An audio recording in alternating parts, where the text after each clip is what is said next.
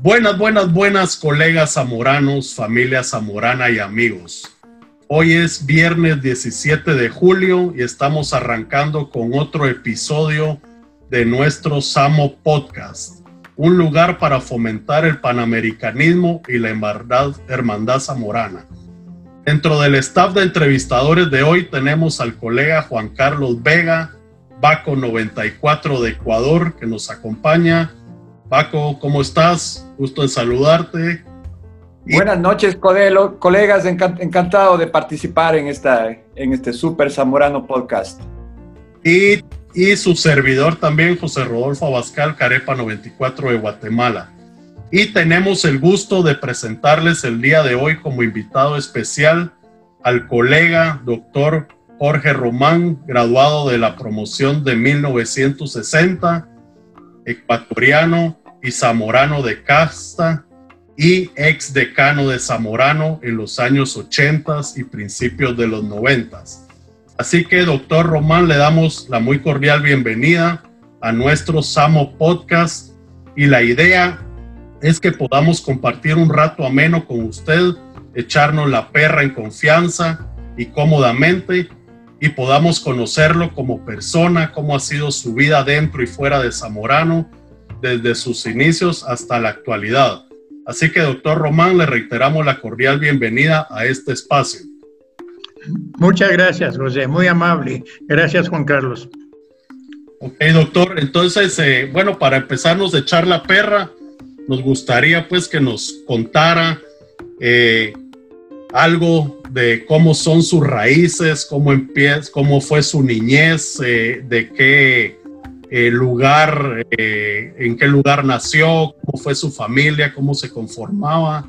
Si nos pudiera hablar un poco de eso, doctor, para irlo conociendo. Claro, claro que sí, claro que sí. Yo nací en Quito el año 1938, hace muchísimos años. Soy el quinto de ocho hermanos. Mi padre, un gran agricultor, tenía una finca en la zona de Machachi y lógicamente las vacaciones pasábamos en Machachi, en la finca, montando a caballo, íbamos de cacería con mis hermanos, con los amigos que nos visitaban y fue una época maravillosa. Hasta eh, estuve en, en tres escuelas primarias porque mis hermanos no les gustaba mucho estudiar y les pasaban de un colegio a otro y yo iba con ellos, como cola. Eh, en todo caso, pues, en todo caso, eh, yo me le, pasaban toda la ropa usada de los demás hermanos. Me pasaban toda la ropa usada y, las farras también. No, no estrenaba zapatos nunca. No, nunca, nunca, nunca. Eh, luego yo fui al Colegio San Gabriel en Quito de los jesuitas y me gradué de bachiller en el año 56. Mi padre, muy amigo de don Galo Plaza Lazo, un día se encuentran en el centro de Quito, conversan y yo estaba tratando de ingresar a la Universidad Católica del Ecuador pero viene mi padre y me dice, ¿quieres irte al Zamorano? Galo Plaza nos va a ayudar a que consigas una beca. Tienes que tomar un examen y si pasas del examen, consigues esa beca en el Zamorano. Y sin soñar y sin pensar, tomé el examen, pasé el examen y en el 57 ingresé al Zamorano como recluta Ah, nos llevaban en un camión desde el aeropuerto de Toncontín al Zamorano. Yo, uno iba ilusionado y con miedo, porque ya habíamos oído de la famosa reclutiada. Lógicamente, llegando al Zamorano, los ecuatorianos a quienes conocía no se acordaban de mí o no querían saludar conmigo, me dijera, hazte un lado, recluta yo tenía que, obedecer, tenía que obedecer a estos señores. Pero fue una linda experiencia porque el zamorano siempre le enseñó a uno a trabajar, a ser responsable, a ser puntual y a salir adelante en las cosas, ser persistente. Y gracias a Dios, en el año 60 me gradué de Zamorano, eh, con altas y bajas durante la vida estudiantil. Ustedes conocen cómo es, las recluteadas y los, y los problemas, pero ahí salimos. Y cosa muy interesante, para nuestra promoción, la United Company ofreció 10 posibilidades de trabajo en la Lima, en Honduras. Y nos seleccionaron. Entre los seleccionados fui yo. Y era un programa de entrenamiento en agricultura muy, muy tropical, banano, principalmente banano, y, e, e, investigación. Y yo comencé a trabajar en mejoramiento de banano esos años con uno de los profesionales más importantes que tenía la United Company y aprendí muchísimo de banano. Y digamos, es más, llevábamos las cepas de banano a una de las islas, a Utila, y ahí teníamos un vivero con muchas variedades de banano y de vez en cuando nos prestaban la avioneta de la gerencia de la Lima, Lima de la United Company e, y viajábamos en eso. Era muy, muy interesante. Pasé casi año y medio, dos años en, en la Lima, pero un día se me ocurrió que yo debo hacer algo por mi país. Y decidí renunciar a esa posición y venirme a Quito sin trabajo, sin nada. No avisé a mis padres y les llegué de sorpresa una noche. Jorge, vamos, vamos, vamos, cortando un poco, un poco los momentos para irle haciendo preguntas de su vida en escuela, de sus compañeros. Entonces, quisiera que, nos, cuente un poco quiénes eran sus compañeros en el, en el Zamorano, quién, en esa época, quiénes estaban en los diferentes países. Bueno, ahí estaba, por ejemplo, de Ecuador en tercer año estaba Diego Gándara. Ya. Hugo Albán, Guido Jalil. Tú sabes que en esa época las colonias eran muy unidas y nos llevábamos bien. Ney Concha de Esmeraldas. Había un, un, Carvajalito de Manabí, un chiquitico nomás. Buenas personas. En segundo año estaba Diego Moncayo, Roger Chirboga, estaba Chamburo, es, eh, ah, como es, él es Torres de apellido, Rubén Burbano, y no, nadie más. Y mis, mis compañeros de clase, en, esa época era Marcelo Valdivieso, que, murió en un accidente de, de aviación llegando a Cuenca, Claro, me acuerdo de Marcelo, claro. Marcelo Valdivieso. Mi hijo, trabaja conmigo ahora. ¿El hijo? ¿Así? Sí. Es zamorano también. Claro. Sí. El hijo es zamorano también, sí. No, no el, hijo no es zamorano. No, no, no, el, papá era zamorano. El papá era zamorano, sí. Ahí trabaja, ahí también estaba Max Matute de Cuenca. Ya, es que él se quedó viviendo en Honduras, ¿no, Max? Él se quedó en la Lima, viviendo en Honduras, se casó con una hondureña. Claro, no sé si te acuerdas, José, creo que un hijo, un hijo o sobrino de Max llegó a primer año con nosotros, pero no, no, no se quedó en, eh, no, salió Prunia a finales de primer año, era un sobrino de Max Matute, hijo del hermano. Sí, recuerdo, recuerdo eso, y estaba un chico gallardo, Rabanito, que también estaba en la Lima. Como no había trabajo en esa época en Ecuador, nos fuimos Matute, Rabanito y yo, y Valdivieso a la Lima a trabajar dentro de ese grupo. De... Doctor, ¿cuántos ecuatorianos entraron con usted en su año? Cinco, cinco, cinco o seis ecuatorianos, eh, no eran más. A la poquita, habían de otros países peruanos o... Eh, peruanos, había uno o dos peruanos, habían, la mayor colonia era la hondureña, guatemaltecos, no recuerdo qué guatemaltecos eran mis compañeros, ya. Había, había nicaragüenses, panameños, en fin, de todos los países. ¿Y sus mujeres, doctor? ¿Sus mujeres con, con quiénes vivieron ustedes? Mis mujeres vivieron, comenzaron cuando yo estaba de decano. Eso fue en mucho más tarde que ingresaron. Era un, un machismo increíble el, el zamorano. Era, no, no, pero le digo a sus compañeros de cuarto. Ah, Max, Matute era uno de mis compañeros. Era, eh, Max Matute vivía conmigo, él, era mi mujer. Y ecuatorianos también. Ecuatoriano cuencano, cabalmente, sí. Correcto.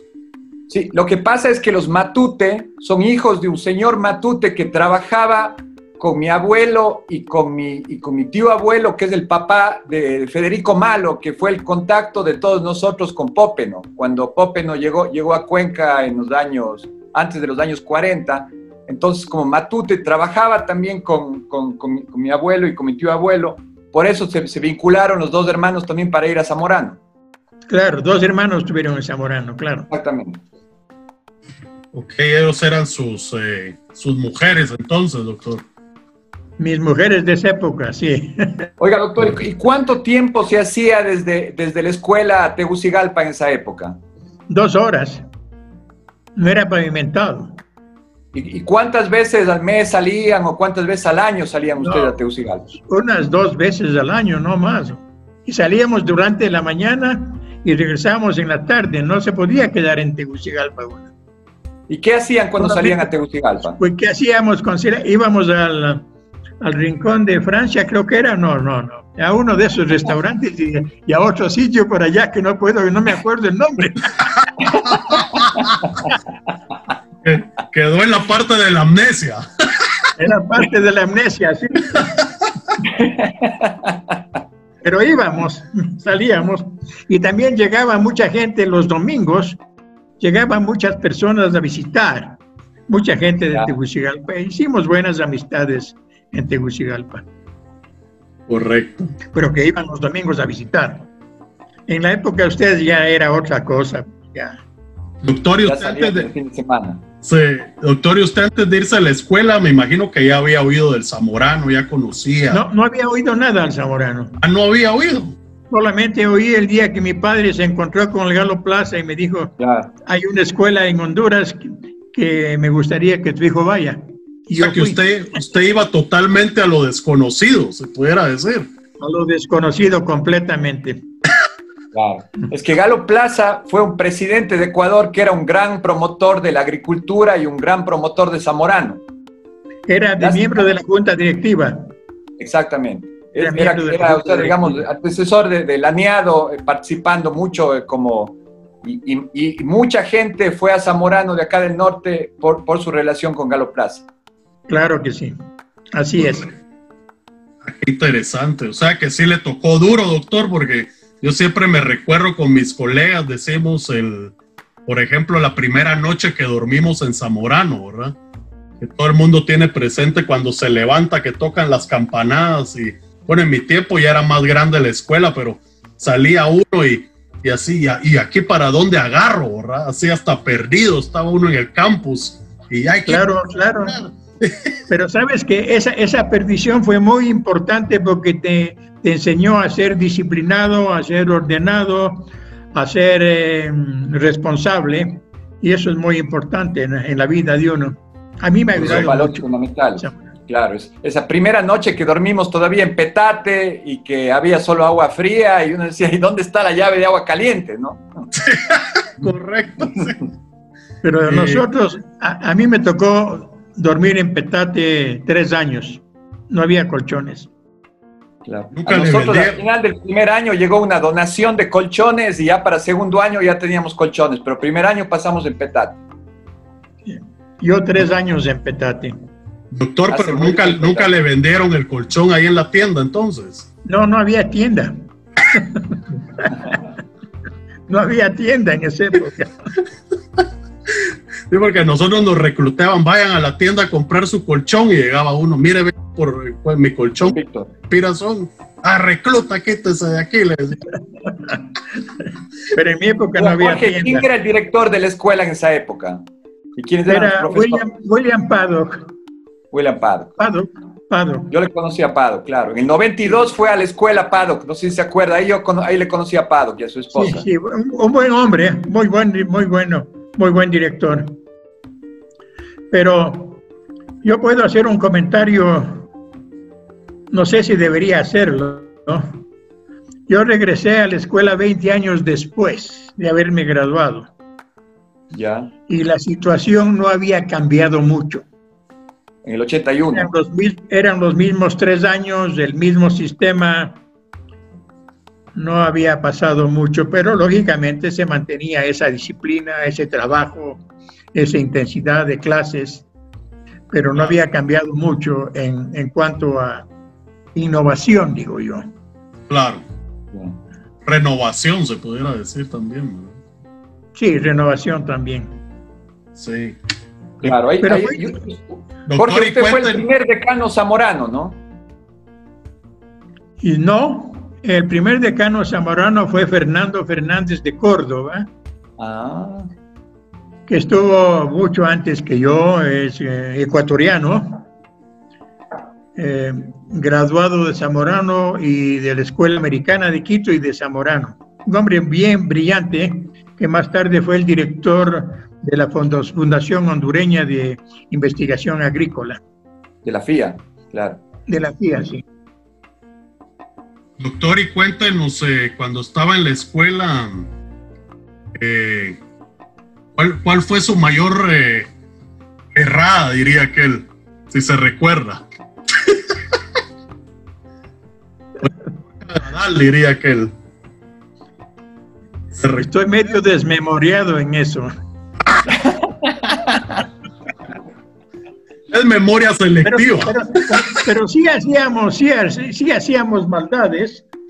Nos, nos íbamos para, para la, parte baja, para la, zona del lago, y nos pegábamos unos buenos traguitos y teníamos que tener mucho cuidado al regresar a, la escuela, ¿no? A los Ah, dormitorios.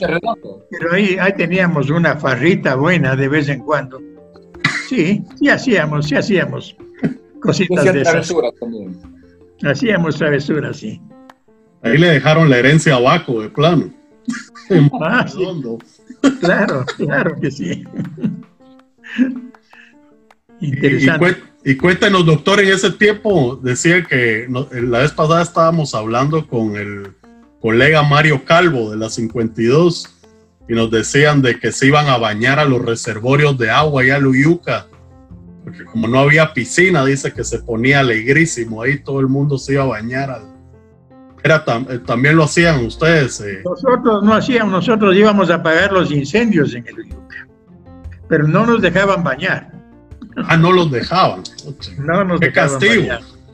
Era muy, muy, muy, muy fregado. No, no, no. No, el Aryuque iba solamente a apagar incendios o de vez en cuando a cosechar. Había unas siembras en Uyuca de frutales de, altura. Había reina claudias, había manzanas, habían cosas. De vez en cuando íbamos a cosechar eso. Interesante. Pero apagar incendios sí era terrible. Ustedes también apagaron. No se bañaban ahí, Jorge. Nosotros éramos sucios.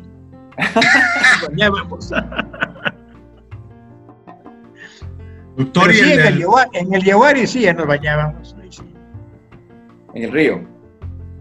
En el río Yaguari, sí. Ah, qué bien. Doctor, ¿y el trabajo en ese tiempo cómo era? ¿Los era duro. El trabajo, había que trabajar de lunes a sábado, todas las mañanas, de seis y media a diez y media, once de la mañana. Y, cuando estabas en tercer año, mañana y tarde. Pero eso era duro el trabajo. Y había que trabajar duro. Año ya no tenían clases? ¿Cómo? ¿El tercer año ya no tenían clases, ya tenían solo trabajo? No, también teníamos clases, las mismas clases, pero las clases eran en la tarde y después de clases íbamos a trabajar. Igual que hacían ustedes también. Ya, en nuestra época nos cambiaban, unas semanas trabajábamos una mañana, la semana siguiente a la tarde y, tenía, y la clase también intercalaba. Es que en, tu época ya habíamos innovado algunas cosas. Claro, ya bien innovado estaba todo. Claro, ya habíamos hecho algunas cositas. Ya le habían convertido en universidad a una escuela vocacional, ¿no? Exactamente, eso fue lo, eso fue lo que se hizo. Pasarle de, escuela vocacional a, una universidad que ahora tiene eh, como universidad un gran prestigio, ¿no? Claro. Me parece a mí. Eso fue lo que hicieron ustedes con Simón en esos, en esos largos años luchando por el, por el Zamorano.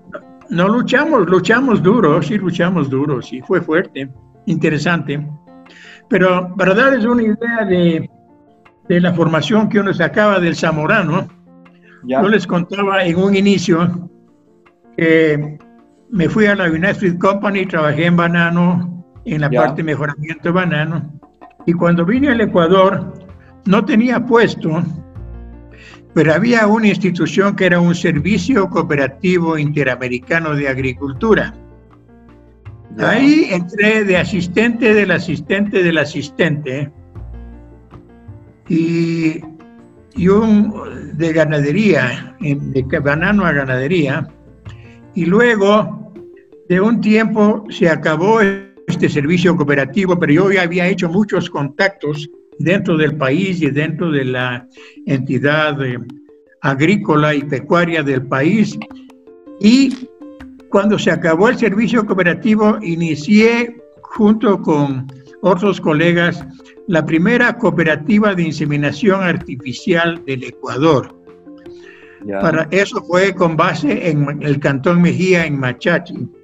Y para darles una idea, con esa cooperativa hicimos algunas innovaciones. En primer lugar, en el primer año se inseminaron más de 25 mil vacas.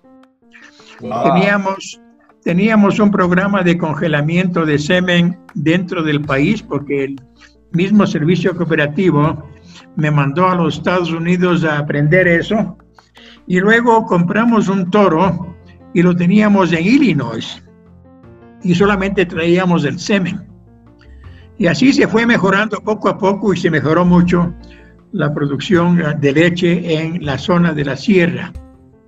Eh, yo recuerdo que cuando estaba en el servicio cooperativo, yo era encargado de, del programa de inseminación artificial de este servicio cooperativo y de vez en cuando me tenía que ir dos veces seguidas a, a Casi Ibarra, a la hacienda Zuleta, porque llamaban decía, oiga Jorge, hay una vaca en celo, ¿qué hacemos? ¿Puede venir, puede venir usted?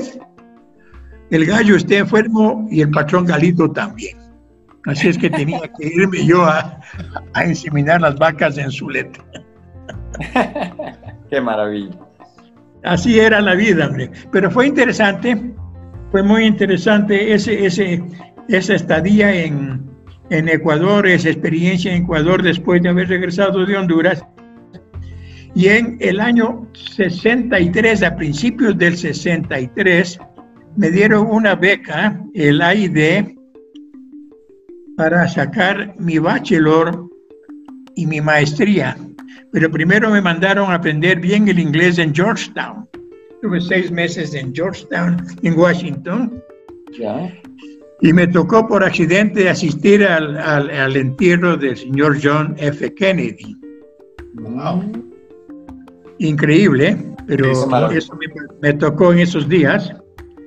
Luego, en, en enero del, del, 63, o 60, sí, 63, fuimos por, por, por tren hasta Gainesville y comencé a, estudiar en Gainesville eh, durante hasta, hasta 1966, donde había obtenido el bachelor y el master. Interesante periodo. Me tocó un profesor, un asesor en Florida, muy buena gente, con quien tuve la oportunidad de viajar por América Latina, yo apoyándole con el inglés y él apoyándome con su tecnología. Hicimos contactos en Bolivia, en Perú, en Ecuador, principalmente en Colombia. Y, luego este señor me recomendó ante la Rockefeller Foundation para que me otorguen una beca para sacar el doctorado. O sea que yo puedo decir con mucho orgullo que desde que me gradué de bachiller hasta que saqué el doctorado, no pagué un solo centavo de mi bolsillo. Todo fue de caso. Excelente. ¿Y usted cómo era estudiante, doctor? ¿Era lumbrera o...? no era tan alumbrado, pero sí estudiaba. O era de los remachones, así como Baco. No, no era, no era el mejor estudiante, pero sacaba buenas notas. Mire, yo había, yo, yo cuando estaba en la escuela, una vez comentaron de que habían hecho un estudio que los mejores eh, profesionales zamoranos, ¿verdad? Bueno, pero dentro de, había un, un eh, una parte, ¿verdad? Que eran los de la media hacia arriba, no hacia, no los más alumbrados, sino que eran los que tenían como que capacidad para, ¿verdad? Para ser entrepreneur, se pudiera decir, pero también le tenían que poner el esfuerzo. En cambio, el alumbrado como que le costaba menos, ¿verdad? No, sé. no, no, no quería poner, yo no era alumbrado yo era de la media un poquito más arriba, tal vez. Claro, sí, pues. Todo el tiempo, ¿no? Todo el tiempo. Oiga, Jorge, ¿su doctorado en qué año terminó? Yo terminé el doctorado en 1970. Ya. Saqué una especialización en genética y una subespecialización en estadística. o sea que. Bovina, ¿no? De genética, animal breeding y, y estadística y estadística. Eso fue interesante la estadística porque usaba mucha, mucha estadística en, en, esa especialización. Y lógicamente para el doctorado tomé un montón de cursos de agronomía, de, de zootecnia y de todo lo que te ponían ahí a, a, estudiar. Pero interesante, muy interesante. ¿Y cómo era Gainesville en esa época? ¿Con muchos zamoranos?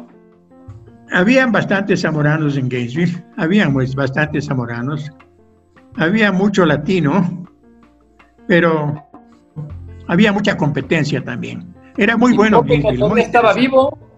¿Quién? ¿Estaba vivo Wilson Poppen en esa época todavía? ¿Todavía iba, a Gainesville o ya no? No, el, hijo, él, él, estaba más en Guatemala. El hijo, el Hugh Poppen, estaba en Gainesville. El Hugh Poppen, el hijo. Pero el, Wilson nunca lo vi en, Florida, no, nunca lo vi. Ya, él más estaba en Antigua Guatemala, ya en la casa Pope. más estaba en Guatemala, sí. Correcto. Muere sacar su doctorado, ¿cómo? Te digo, Pope no muere como en, los años, en el 75, por ahí creo, ¿no? Más o menos, por ahí murió Wilson Pope, ¿no? Estuvimos una vez en, Antigua, ahí lo vimos a, Wilson, en alguna de esas convenciones zamoranas que había. ¿Experiencia con el doctor Pope, no, doctor? No, no, nunca tuve, nunca tuve nada que ver con el doctor Pope, no yo, nunca. Ya. Porque además creo que, que, Paddock no era, no era un alumno muy preferido de Pope, ¿no? Hizo muchos cambios y Pope no creo que se convirtió como en el enemigo de, de Paddock. Sí, Paddock hizo algunos cambios, pero no muchos tampoco. Hizo algunos cambios. Ya te cuento que la tradición del, del 60 que yo me gradué al 80 que regresé era muy, muy similar. Casi lo mismo. Casi lo mismo, casi lo mismo.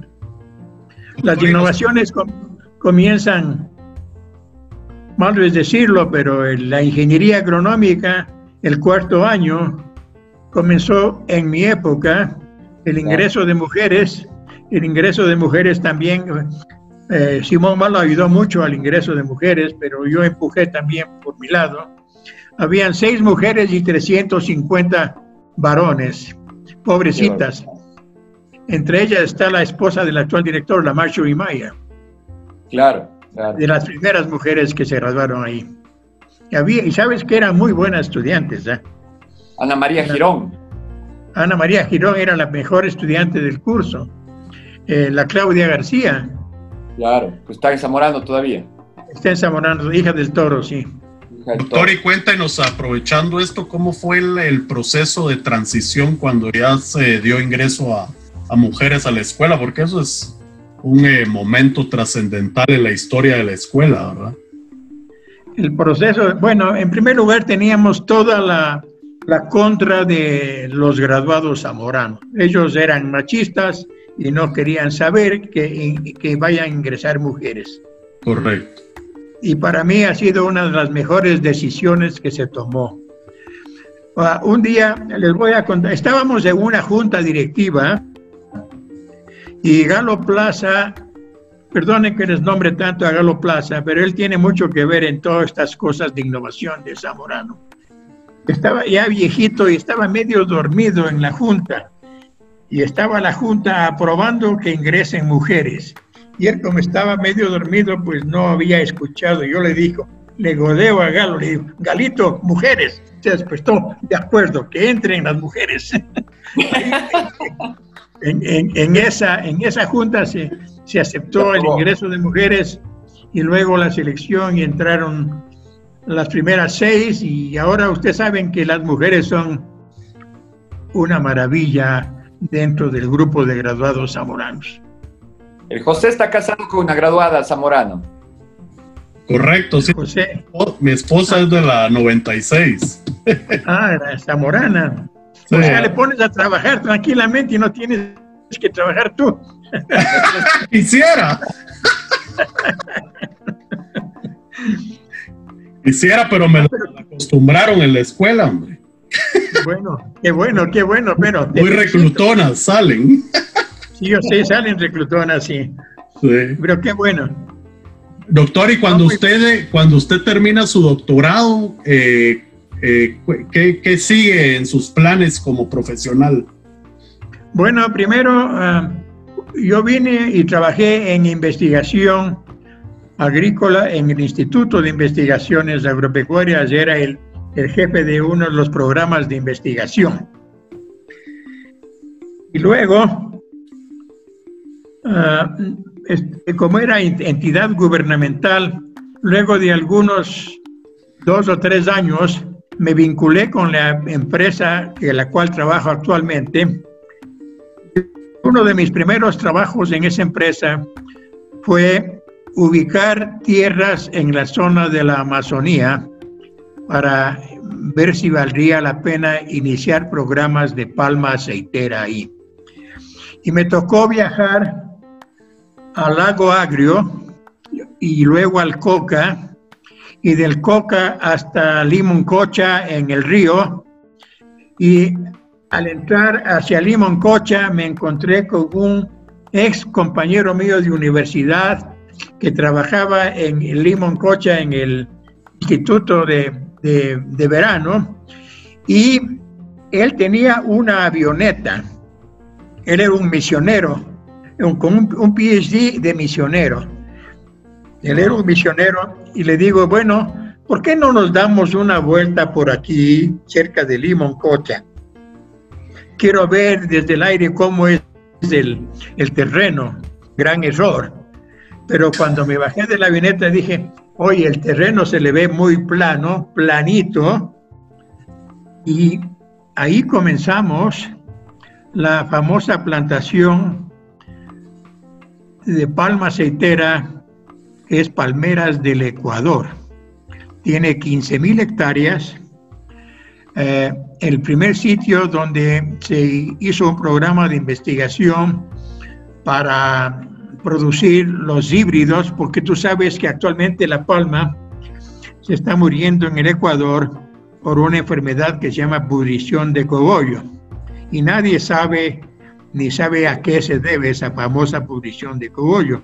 Pero esa famosa pudrición de cogollo, que hoy ha matado más de 200 mil hectáreas en el país, comenzó en palmeras del Ecuador.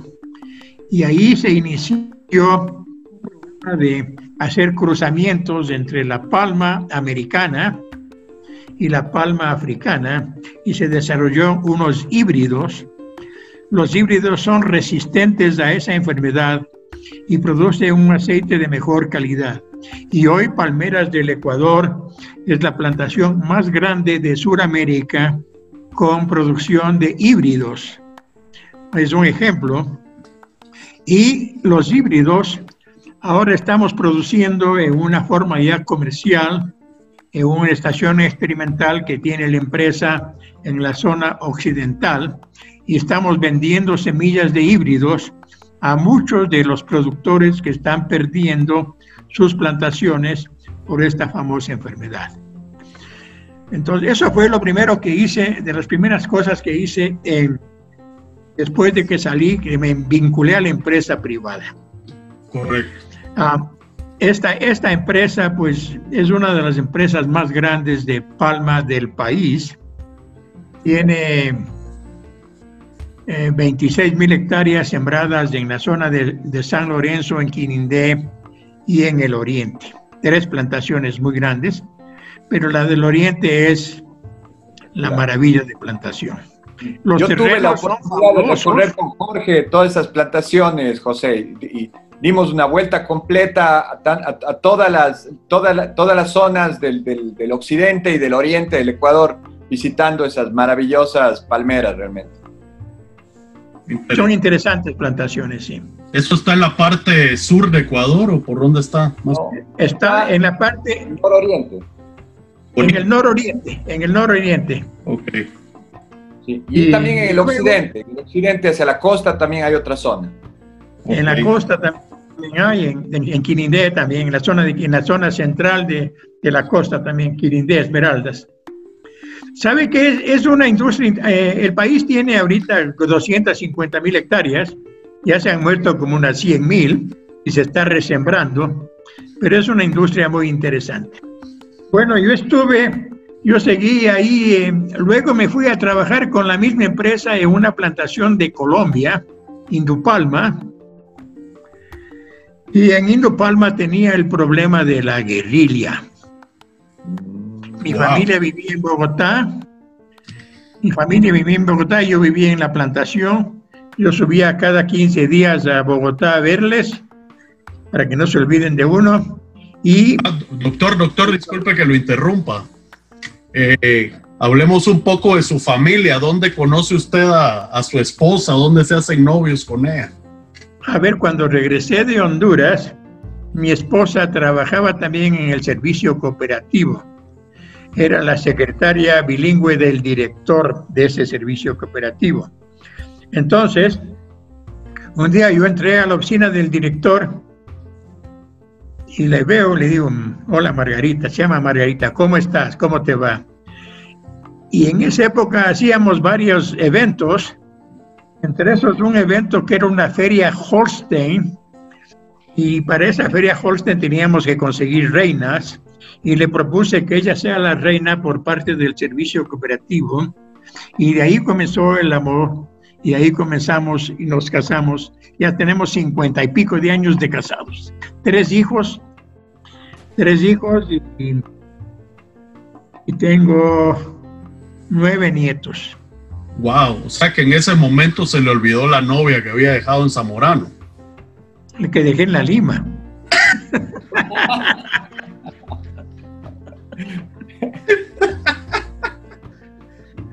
parte de la, de la memoria selectiva del, del programa. es, parte, de la memoria. Tremendo galán el doctor Román, ahí donde le ves. Ah, sí. Tremendo galán, claro. Ok. Pero bueno.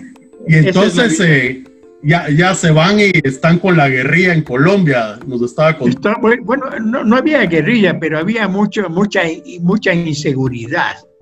Entonces, había tanta inseguridad. Y un día yo fui con mi jefe de ahí, un gerente general de la empresa, fuimos a, visitar las plantaciones de palma de la United Company en Costa Rica. Y me pasé de Costa Rica, le dije a mi jefe, me tengo que ir dos días a Zamorano porque ya me habían contactado para ver si me interesaba el puesto de Zamorano. Y llegué a entrevistarme con Simón Malo, que no lo conocía, y cuando llegué no estaba ahí. Entonces hablé con la esposa de él, le digo, dirale a Simón que vine, que mucho gusto de conocerle, me estoy regresando. Y cuando Doña María Lado. María Lado, sí. cuando salía la primera esposa de Simón. La primera esposa de Simón, sí. Cuando salía de Zamorano, llega Simón, me entrevista, conversamos, hablamos. Bueno, después de unos meses, de unos días, me hizo una, una propuesta para que vaya a ocupar la decanatura. Me dijo primero si quería ser jefe de un departamento y le dije que eso no me interesaba a mí, que me podría interesar la decanatura. Como yo tenía un buen puesto en Colombia, no necesitaba. Entonces, eso es lo que hay que hacer. Cuando uno tiene un buen, un buen puesto, puede buscar otro y poner sus condiciones. Entonces, eso fue lo que hice. ¿Eso fue en qué año? ¿Ah? 80 por ahí, en el 1980 por ahí. En 1979 80 por ahí fue. Sí. Ya. Correcto. Yo en el 80 entré, ingresé a Zamorano. ¿Y cómo es no me acuerdo qué mes, pero fue en el 80. ¿Cómo, ¿Cómo, le fue con la familia ahí cuando ya todos se movieron para Zamorano? Bueno, mi, mi familia vivía en Bogotá. Y el movimiento de Bogotá a Zamorano fue duro para ellos, pero se fueron acostumbrando. Mi hijo, mayor, mi hijo mayor estaba ya en sexto curso, entró a la escuela americana. A, a mi hija segunda estuvo año y medio más o menos y nunca le gustó eh, Tegucigalpa y se regresó a graduar en Quito. Y mi hijo Carlos entró a, a, a segundo grado y pasó ahí primaria y, y, secundaria y adora a sus amigos hondureños. Claro, el, el, que vive el, que vive en California, sí. A ver, pero eh, ¿Cómo, fue, muy, fue, muy, interesante, muy interesante el, el cambio para mí, pero profesionalmente fue muy interesante. Sí, porque era prácticamente moverse de la, de la empresa privada a la docencia. Pues a la, Exactamente. Fue, bueno, era, fue interesante. Fue interesante. Y, el, y, cómo, le iba a preguntar cuando, eh, cómo fue esa transición eh, suya a nivel profesional para irse adaptando a las condiciones de, de canatura, porque me imagino que esa es una experiencia totalmente distinta. ¿no? Bueno, es muy diferente. Yo había manejado mucha gente siempre, claro. lo cual me ayudó, me ayudó mucho. Y, y, lógicamente, pues al principio era un poquito aburrido, ¿no? El, la decanatura no había muchas actividades, no es como la empresa privada que estás todo el tiempo bajo presión. Pero eh, luego, poco a poco, se fue adaptando, se fue aprendiendo, se fue aprendiendo, porque hay que aprender se fue conversando con los profesores y pensando cómo innovar. Y cómo innovar, la, mejor, la primera innovación fue, fue esta idea del, del, cuarto año para volverle universidad. Eso fue interesante. E hicimos una, una, una alternativa, hicimos el, el estudio-trabajo y los que no tenían dinero podían trabajar en Zamorano y graduarse en dos años. Tomaban menos carga académica y trabajaban y se graduaban en dos años y sacaban el mismo título. Esta fue una transición dura, había mucha, mucha gente que no, no, no les gustaba la idea, pero tuvimos que empujar muy duro y, y con la junta directiva siempre nos, nos, fue apoyando una vez que vieron que no se, no se cambiaba la, la estructura misma de la institución. Yeah. Yo creo que fue el, fue el, mejor cambio que se hizo en Zamorano, porque ahora Zamorano tiene otra categoría y es una entidad muy bien respetada a nivel, a nivel mundial, digo yo. Y luego vino, vino el, el cambio del ingresar mujeres, que también fue un cambio drástico y brusco, pero fue, fue poco a poco, ¿no? Poco a poco se fueron haciendo las cosas sin, sin atolondrarse, sin crear confusiones y, y, y, se, fue, se fue innovando, se fue innovando. Y, y luego se comenzó a traer simultáneamente profesores mucho más, mucho más um, bien formados, con buenos títulos, uh -huh. y eso, eso ayudó mucho también a Zamorano. Sí, porque mucha, de la, mucha de la experiencia pues que todos los colegas hablan es de que esa época prácticamente fue transicional en la escuela porque se empezó como que a reforzar mucho la docencia. Entonces Correcto. a llevar muchos doctores, gente muy bien preparada. Entonces eso elevó totalmente el nivel académico de la escuela, ¿verdad? Así fue, así fue, así fue una transición dura, pero se, fue, se logró hacer poco a poco porque no podías contratar a todo el mundo, era más costoso, pero se logró, se logró y se hizo un, un buen trabajo, digo yo. Una buena usted, usted tenía eh, influencia en la selección de los profesores. pero claro, pues lógico. Directamente. Y en la, y, ¿Y, cuál diría usted que eran su, fueron sus dos mejores aciertos en, en la época que estuvo en Zamorano? Los profesores. Los profesores, reforzar la parte académica fue un gran acierto y, y mover de escuelita a universidad. Yo creo que una, de las leyendas de Zamorano es el famoso Miguel Abedillo, pero creo que cuando usted llegó de decano, Abedillo ya estaba en escuela, ¿no? Abedillo ya estaba en la escuela y se había retirado y regresó a España. Ya. Y después de uno o dos años me escribió y me dijo que quería volver a Zamorano. Y yo, como los estudiantes se quejaban tanto de Abedillo, le digo, este señor nos conviene porque es un buen pruneador y es un buen profesor. Entonces yo acepté que regrese a Abedillo. Eh, él no tenía PhD, pero era un hombre muy bien, muy bien educado. Y logramos traer, por ejemplo, a Miguel Vélez, a Esnaola, a Leonardo Corral, y, un montón de, gente que vino y se le apoyó a que, a que sigan estudiando, Daniel Mayer, siguió estudiando, en fin. Eh, cómo se llama George Pills. Buenos, buenos profesionales. George correcto. Al, famoso Steve Cox también creo, Jorge, ¿no?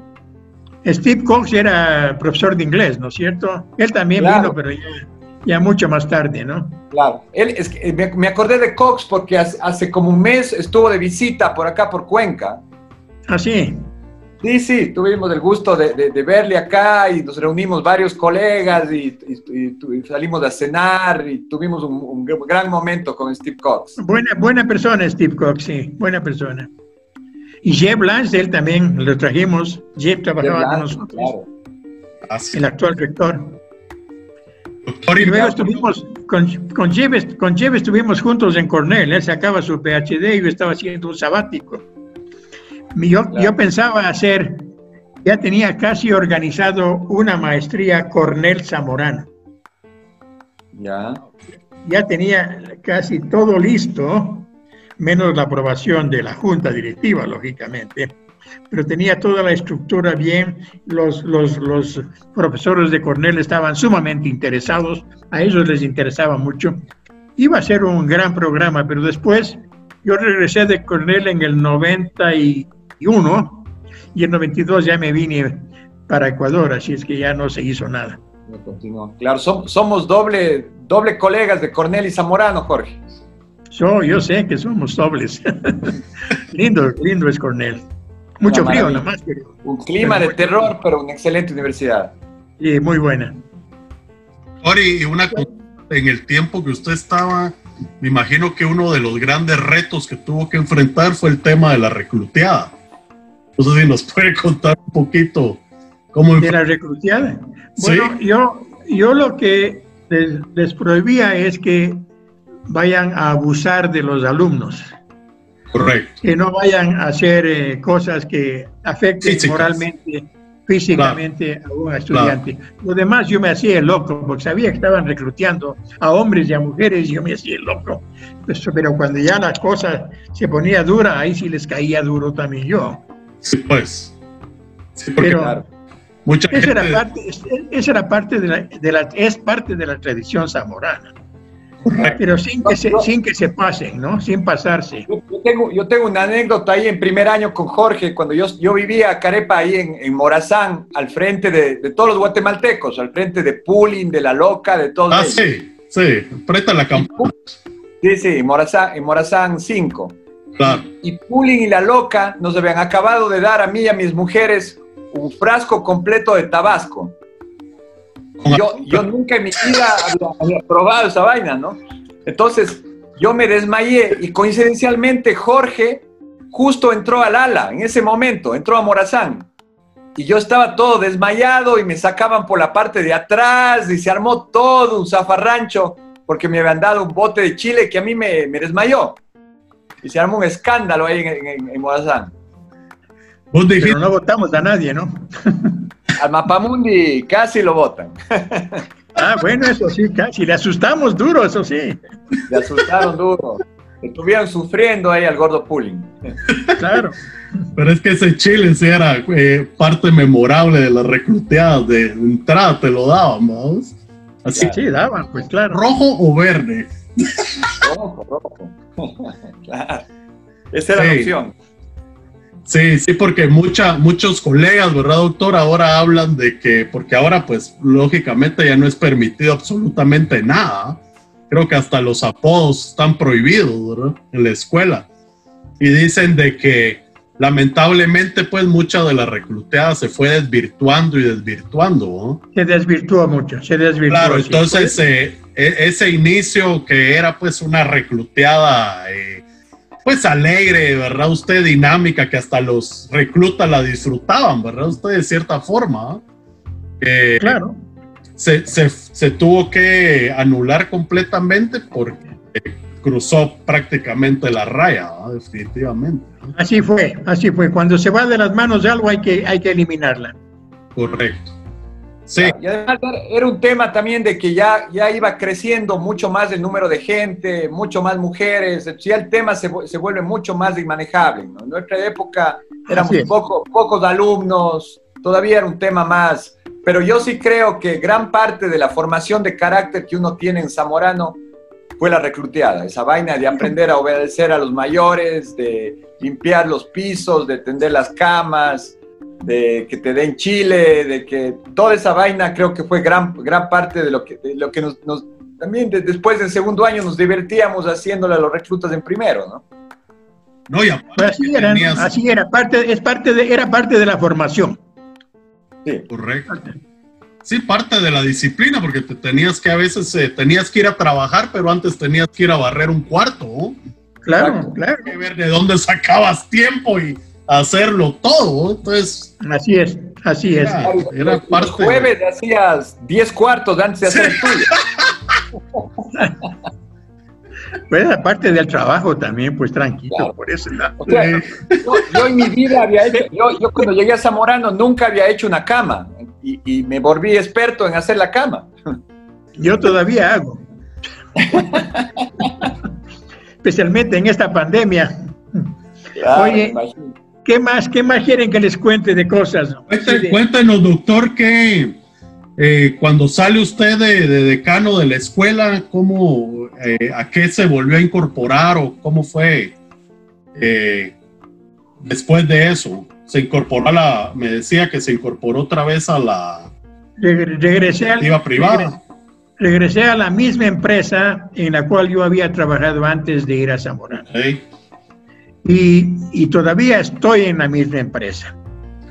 No, no, no voy a, no, no hago demasiado trabajo de campo actualmente, hay más trabajo de oficina administrativo, pero ahí estoy en esta empresa que es una gran empresa, una gran, gran gente y todavía me mantienen, verás que tengo ya 82 años y sigo trabajando lo cual para mí es muy, muy importante porque estoy, ocupado, ¿no? Estoy ocupado. Claro. Eh, eh, es, ahora la empresa es mucho más grande, tenemos proyectos importantes. Dentro de, a mi regreso, pues también entré a formar parte del gremio, fui presidente de la Asociación Nacional de Palmicultores, ANCUPA, y fui presidente también de la Federación de Exportadores de Petróleo de, de, Palma, eh, FEDAPAL. O sea que he estado en empresa, pero como parte de la empresa he estado incorporado a los gremios. Hoy estamos trabajando en un nuevo, gremio que se formó, que es ProPalma, que utiliza eh, la cadena productiva desde la parte agrícola hasta la parte industrial y la comercialización de los aceites. Esta empresa, este gremio está en formación, yo estoy muy activo en el directorio, o sea que no solamente ha sido la parte administrativa de la empresa, sino también la parte gremial en la cual he estado involucrado desde mi regreso de Zamora. Ah, y hay una, una de las interesantes contribuciones que hizo Jorge en estos gremios armaron un fondo, un, fondo que cuando los precios iban para arriba se, iban al fondo y cuando bajaban en cambio se mantenía, lo que, les, lo que les permitía exportar los excedentes de palma y no bajar los, precios los precios locales. Tuvieron unos años excelentes en industria de palma, de estabilidad de precios, de nuevas siembras. Un poco con el tiempo se fue medio, medio diluyendo, pero fue un momento muy importante que impulsó la industria de palma en el Ecuador, gracias, gracias a, Jorge que estuvo ahí en esos gremios. Sí, y, sabes que eh, fue, lástima que Fedapal se acabó, que era la, la, que hacía esto, pero ahora, ahora estamos reactivando el fondo y ojalá lo logremos aunque estamos en mala época porque ahorita los precios del aceite han subido y, la gente no le interesa nada cuando los precios están altos. Cuando los precios están bajos, todo el mundo quiere. Ahí todo el mundo quiere. Entonces vamos a esperar que bajen para darle un empuje más a este nuevo fondo que estamos tratando. Pero la nueva empresa, el nuevo gremio de, Palma, yo creo que va a salir adelante y, y vamos a estar, vamos a estar bien. Ahí vamos, ahí vamos, ahí vamos trabajando en cosas. Pero ya ven, le, tienen porque todavía, todavía contribuye muchísimo, no es porque, porque le tienen ahí. Usted sigue muy activo y hace unas contribuciones excelentes todavía a la industria de Palma, Jorge. Bueno, ahí vamos, ¿no? Ahí vamos haciendo cositas, poco a poco. Doctor, una consulta. ¿Qué, ¿Qué ha significado Zamorano y el aprender haciendo para su vida? una maravilla porque me ha dado una seguridad en la vida, en lo que yo hago, me ha ayudado a tomar buenas decisiones y eso para mí es muy importante en la vida, no solamente la parte teórica, sino la formación integral que te ayuda a tomar buenas decisiones. Zamorano, eso ha salido de Zamorano. Sí, muy bien, compartimos mucho de eso y Usted tiene, eh, pues aprovechando, ¿verdad? Que lo estamos eh, entrevistando, ¿cree que Zamorano debería de cambiar algo o alguna mejora que, usted cree que pudiera surgir para los futuros años, para enfrentar, pues, lógicamente la globalización y el futuro? Bueno, lo que Zamorano tiene que hacer como primera cosa es mantener un buen nivel de educación, buenos profesores y una buena disciplina a sus estudiantes. Y de ahí, una vez que eso esté muy bien reforzado, que creo que Lansdale ha hecho un buen trabajo, hay que pensar, no se puede uno quedar dormido ni dormir en los laureles, hay que seguir avanzando poco a poco, pero hay que seguir avanzando hacia adelante. Yo creo que algún momento hay que hacer un posgrado con zamoranos, pero hay que ir lentamente y también en colaboración con alguna universidad de mucho prestigio. Pero eso es, Zamorano no puede quedarse ahí, tiene que avanzar. Jorge, incorporar doctorados. Está, que está en esta transición y que, están, y que, de nuevo se entra en la búsqueda del, del nuevo director, presidente, rector, como sea que le llamen ahora, del, del líder de la institución. Eh, hay muchas voces que dicen, chuta, ojalá un colega podría ser el... O sea, ¿cuál cree usted que debería ser el, perfil del nuevo líder de, Zamorano que le reemplace a Jeff?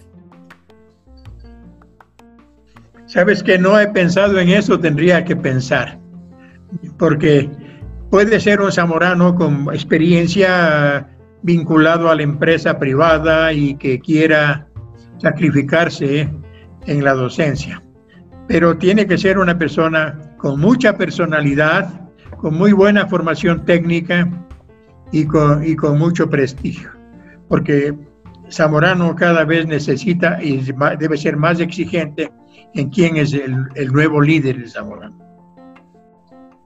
Okay. Y ojalá sea, ojalá sea un colega. Claro, es lo que esperamos todos, pero es, pero es, es, también es un riesgo fuerte, ¿no? Porque un colega, pues, si es que no es, el, no es la persona correcta, puede ser también una, un, momento que se, que se queme innecesariamente, ¿no? ¿no? necesariamente por ser colega tiene que tener el perfil, entonces ahí tiene que haber una selección bien, bien rigurosa. Tiene que ser muy bien, muy bien seleccionado, tiene que tener mucha experiencia. O sea, tiene que ser un hombre con buen perfil, con buena personalidad, y, digamos, y muy bien formado, académicamente y moralmente. Y, una de las cosas que en las conversaciones que he tenido con Simón y de lo que he visto, es que, también es, mucho el equipo, ¿no? O sea, yo no, yo, no, yo no tengo memoria desde que usted salió que haya habido, por ejemplo, un decano que haya durado tantos años. O sea, porque la dupla que ustedes hacían con Simón, usted en el frente interno y en el tema académico y Simón hacia afuera y las relaciones con la Junta, era también una fortaleza fundamental. O sea, él, él fue exitoso porque le tenía a usted que armaba todas las... Eh, eso es lo que yo veo también, que, los directores o los presidentes, lo que sea, los últimos, no han tenido un equipo de trabajo y no han tenido un, segundo a bordo que les, ha, que les ha mantenido la casa en orden, ¿no? Yo creo que tienes toda razón en eso. Eh, eh, no, es, no es trabajo de una persona, es trabajo de equipo. Y tiene que haber un equipo que sea muy, muy bien cohesionado y que vayan todos en la misma dirección. Muy importante.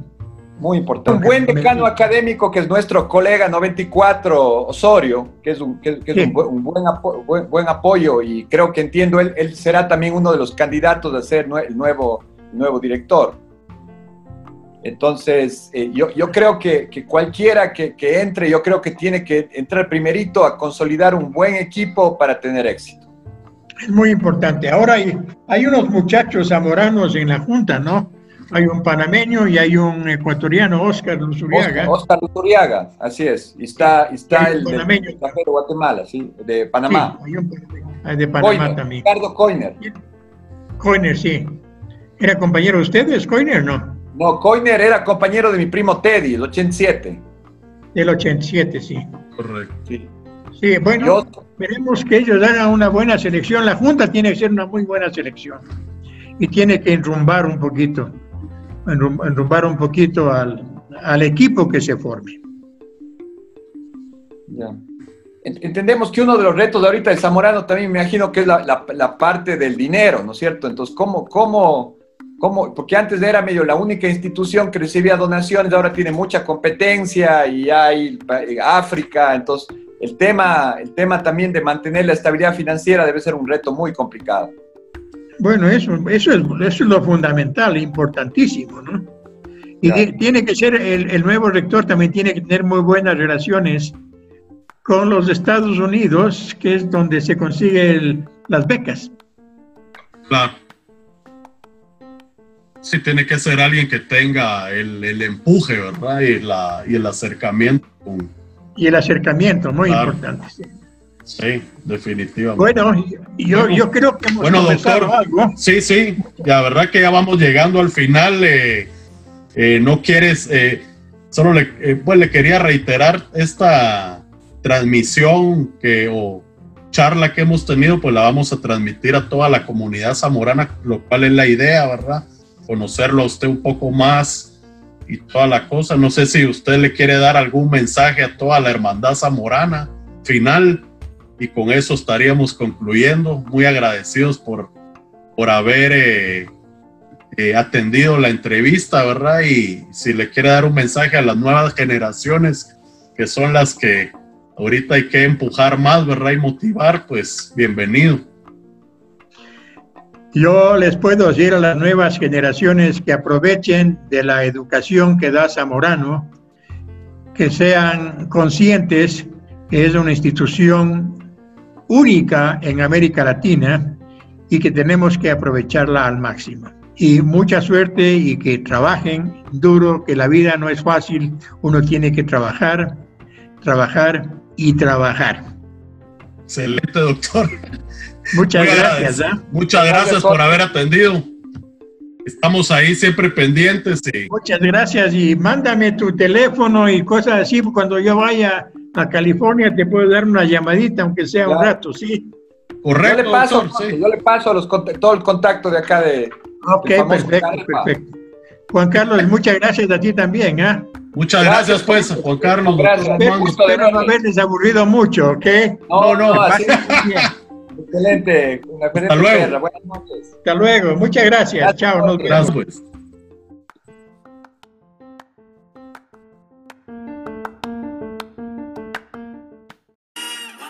Muchas gracias colegas y amigos en general.